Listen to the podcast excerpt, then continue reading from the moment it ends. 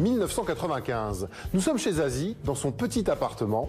Elle n'est pas seule. À ses côtés, son camarade Pascal Obispo, prêt à s'amuser avec la guitare qui se trouve non loin de là. Là, il était en train de faire Gonna fly the pop off, etc. Il trouve tout le couplet. Et puis on se dit, mais c'est pas mal ton truc, etc. Machin. Et donc je trouve euh, le refrain. Et euh, je trouve pas du tout de quoi parler. hein. Je fais. Fallait rester zen, soyons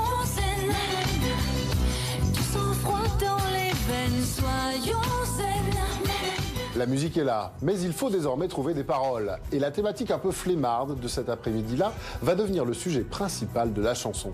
C'était une chanson de d'après-midi un peu euh, procrastinante où on était en mode flemme, en sachant pas si euh, on allait euh, faire un, un autre titre ou euh, arrêter puis reprendre nos vies. Et ben on, voilà, d'où l'idée de zen et de cette sérénitude que je n'avais pas du tout à l'époque, mais que je cherchais. Fallait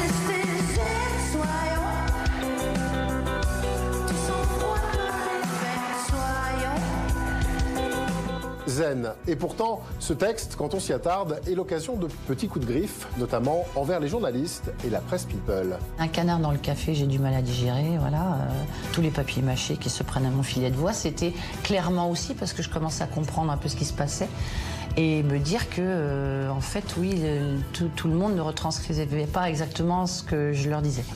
Donc ça partait de ça. D'où la zénitude et d'où s'éloigner un peu des choses. En disant, bah, il y aura toujours des gens euh, pour faire et des gens pour critiquer ceux qui ont fait.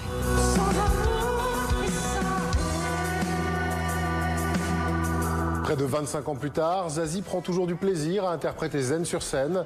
Cette chanson, c'est un peu... C'est une Madeleine de Proust pour les gens.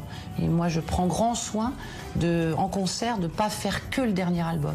Je pense que c'est toujours important que les gens, qu'on puisse se rappeler ensemble à nos souvenirs. Quoi. Des souvenirs justement à vivre sur scène avec Zazie tout au long de l'été et dans une tournée à partir de la rentrée.